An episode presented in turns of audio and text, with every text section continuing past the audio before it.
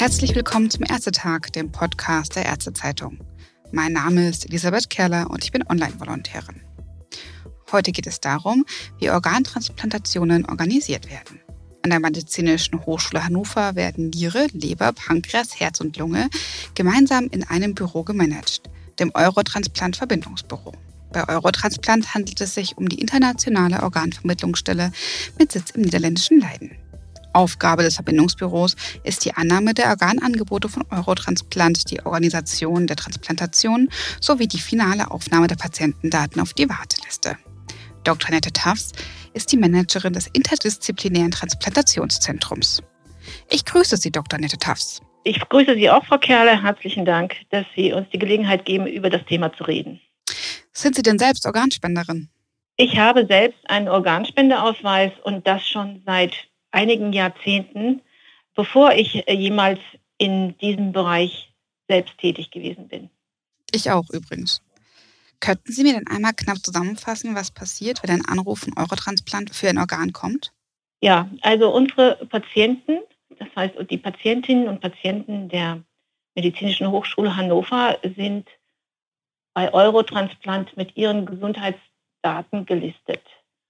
Das sind, wie Sie schon gesagt haben, Patientinnen und Patienten, die schwer erkrankt sind an Nieren, Leber, Herz, Lungen und Pankreaserkrankungen. Wenn ein Organspendeangebot an Eurotransplant gemacht wird, wird ja bei Eurotransplant eine Shortlist erstellt von den Patientinnen und Patienten in dem gesamten Eurotransplant-Bereich, die nach den festgelegten Kriterien als erste für, so, für dieses Organ in Frage kommen. Und Eurotransplant arbeitet dann diese Liste ab und je nachdem wendet es sich an, es an das eine oder andere Transplantationszentrum. Wir bekommen also einen Anruf, wenn eine unserer Patientinnen oder Patienten auf dem ersten Platz dieser Liste stehen. Ähm, dann werden wir aktiv denn wir schauen natürlich, unsere Ärzte sind das. Das ist, macht nicht das Eurotransplant-Verbindungsbüro allein, sondern es machen im Wesentlichen die Ärztinnen und Ärzte. Die schauen, ob dieses Organ, was jetzt angeboten wird, auch wirklich geeignet ist für diesen Patienten, beziehungsweise wir schauen, wie geht es dem Patienten? Ist er jetzt zum Beispiel erreichbar oder hat er zufällig auch, äh, gibt es irgendwelche Gründe, die gegen eine Transplantation sprechen? Und dann, wenn dieses alles abgeklärt ist, wird mit dem Patienten oder der Patientin Kontakt aufgenommen und es wird organisiert, und das macht tatsächlich das Büro, dass er rechtzeitig zur Transplantation in das Transplantationszentrum kommt. Wie lange dauert das so im Schnitt zwischen dem Anruf von Eurotransplant bis dann der Patient ähm, informiert ist? Das hängt sehr von den Umständen ab. Natürlich versuchen wir, wenn die Entscheidung gefallen ist, dass, dass das Organ tatsächlich dem Patienten angeboten werden kann, dann versucht man den Patienten unmittelbar zu erreichen. Sie können sich vorstellen, dass das auch nicht immer gelingt. Und, aber in der Regel sind das wenige Stunden. Da muss man dazu sagen, dass natürlich auch die Organentnahme erst begonnen wird, wenn klar ist, wie der weitere Weg des Organs ist. Also es muss vermieden werden, dass es eine lange Zeit gibt, in der das Organ nicht durchblutet wird und auf dem Weg vom Spender zum Empfänger. Ja, deswegen spielt ja auch Regionalität eine gewisse Rolle, oder? Das ist sehr unterschiedlich auch für die einzelnen Organe. In der Tat macht es auch Sinn, dass regional entnommene Organe nicht zu weit transportiert werden. Allerdings, wenn, wenn es auf der Liste Patienten gibt, die sehr hochdringliche Organe brauchen, dann werden die natürlich auch über weitere Distanz hinweg verschickt. Beziehungsweise wenn es in der Region überhaupt keine passenden Empfänger gibt, dann, dann werden auch weitere Distanzen natürlich in Kauf genommen. Ich verstehe. Wie ist das jetzt, wenn ein Patient zur MHH kommt und man stellt fest, ja, also der braucht zum Beispiel eine neue Niere? Hat damit dann das Verbindungsbüro auch zu tun? Primär erstmal nicht. In der Regel kommt der Patient oder die Patientin durch die Vermittlung seines niedergelassenen Arztes, oft Facharzt, Nephrologin, zum Beispiel bei Niere, in die Ambulanz. Dort wird dann nochmal alles abgeklärt, natürlich aufgrund der Unterlagen, die es schon gibt, aber auch zusätzliche Untersuchungen gemacht. Und wenn das gelaufen ist, in der Regel sind die Patienten sind ja dann an der Dialyse, dann wird in der interdisziplinären Transplantationskonferenz Niere entschieden, dieser Patient, diese Patientin kommt auf die Warteliste. Und das heißt, seine Daten werden aufgenommen, werden dann an das Eurotransplant-Verbindungsbüro weitergegeben. Diese kümmern sich darum, dass die in das Computersystem für, von Eurotransplant eingetragen werden und dass die dann auch, falls sich Veränderungen bei diesen Patienten ergeben, immer wieder aktuell gehalten werden.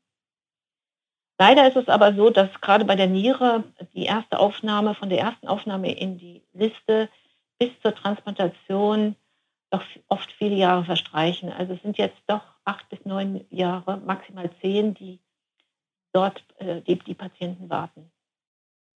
Das ist hart. Ich habe gelesen, etwa 1000 Patienten sind jetzt an der MHH, die auf ein Organ warten. Stimmt das? Ja, also das sind die unterschiedlichen Organe, wobei man sagen muss, die, weil es ja die Dialyse, den Organersatz gibt, ist es bei der Niere sind das wesentlich mehr Patienten, das ist der ganz große Anteil. Bei Herz, äh, Leber und Lunge handelt es sich oft auch um äh, sehr akute Erkrankungen, die entweder durch eine Transplantation behandelt werden können, beziehungsweise das Leben gerettet werden können oder eben nicht. Deswegen die, sind die Wartelisten bei diesen Organen viel kürzer. Ich verstehe. Sie haben jetzt ja gerade schon auch die Leber angesprochen. Und da gab es ja vor etwa zehn Jahren Unregelmäßigkeiten bei den Organempfängerlisten, worüber auch in den Medien viel berichtet wurde. Was ist denn Ihre Sichtweise dazu? Ja, das, das war 2011, 2012 dieser sogenannte Transplantationsskandal. Was damals passiert ist, in einem Transplantationszentrum war auffällig geworden und wurde dann anonym weitergemeldet, dass offensichtlich Daten manipuliert wurden. Ganz genau gesagt, äh, ich hatte ja vorhin schon erwähnt, Leberpatienten kommen auf die Liste und werden dann auch bevorzugt eben auch von Eurotransplant mit einem Organzuteilung bedacht, wenn es ihnen schlecht geht. Und da war ein Kriterium dafür, dass es schlecht geht, ob sie eben zusätzlich zu ihrer Lebererkrankung auch an der Dialyse waren.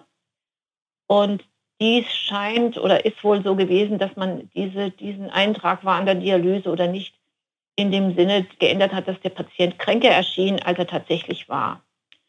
Das ist durch dieses Whistleblowing aufgeflogen und hat dann zu einer Untersuchung geführt, sowohl in dem äh, Klinikum selbst als auch durch die Bundesärztekammer. Ähm, gleichzeitig ist es aber den Medien bekannt geworden, sodass eben dieser öffentliche Skandal entstanden ist, auf den man dann von Seiten der Politik und der Gesetzgebung schnell und auch relativ hart reagiert hat aus Sicht der Gesetzgebung auch? Es gab einen ein längeren Gerichtsprozess. Es gab eigentlich zwei Verfahren, das muss man auch sagen. Es äh, bekannter geworden ist das sehr langwierige Verfahren gegen den Chirurgen.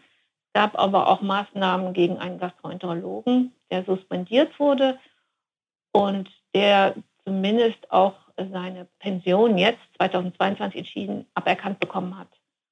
Der Chirurg selbst obwohl er selbst lange in Untersuchungshaft war, konnte nicht bestraft werden, auch deshalb, weil man damals keine gesetzlichen Regelungen hatte, explizit im Transplantationsgesetz, die eine solche, solche Änderung der Daten als ähm, strafbewehrt angesehen hätte. So haben das dann zumindest die Juristen in den Gerichten entschieden. Äh, die Richter gleichwohl gab es natürlich auch eine öffentliche moralische Bewertung dieser, dieser Vorgänge.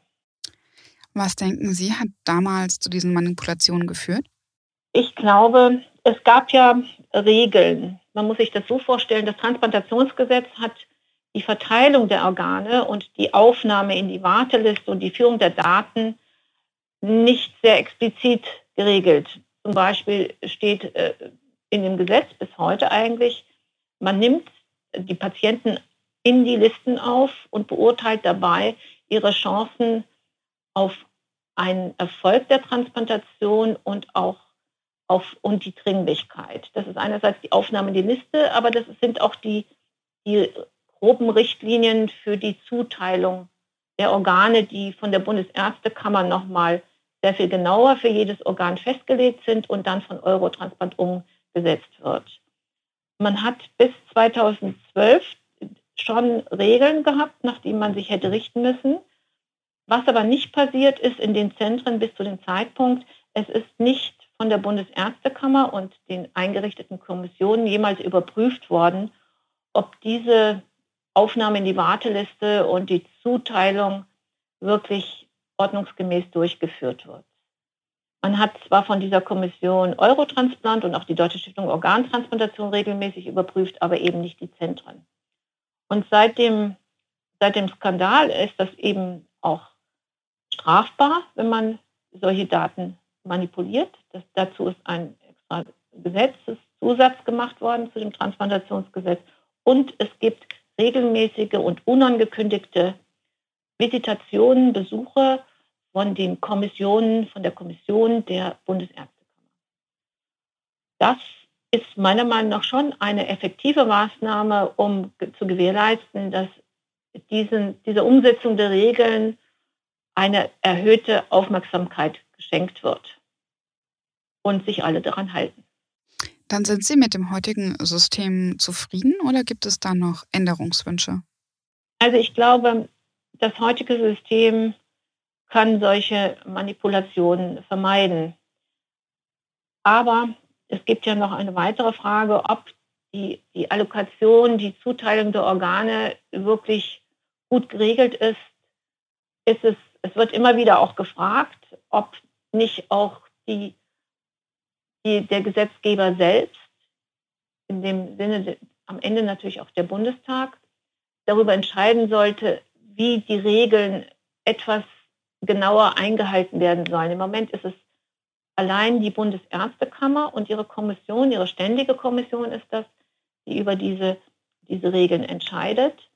Das wird durchaus auch kritisch gesehen, weil die Bundesärztekammer keine wirkliche Organisation in dem Sinne ist, sie ist eigentlich ein Verein der Landesärztekammern und eigentlich auch nicht strafbewehrt. Auf der anderen Seite ist das System historisch gewachsen, organisch gewachsen und hat natürlich auch gelernt.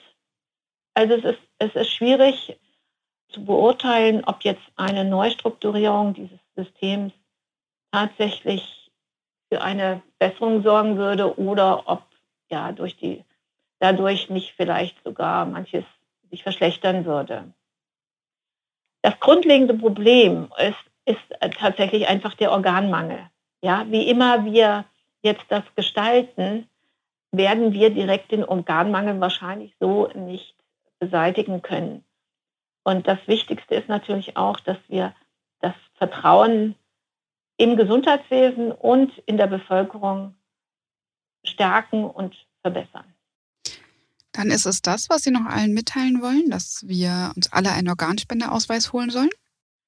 Also ich glaube, was man machen sollte, ist, man sollte sich dieser Frage stellen und man sollte das mit seiner Familie und seinen Freunden diskutieren, weil es sehr wichtig ist, dies zu einem Zeitpunkt zu tun, wo man nicht unter Druck steht, wo es keinen akuten Trauerfall gibt, wo Angehörige nicht stellvertretend für den Verstorbenen eine schwierige Entscheidung treffen müssen. In dem Sinne finde ich es richtig, dass alle sich damit befassen und eine Entscheidung treffen, wie auch immer die ausfällt.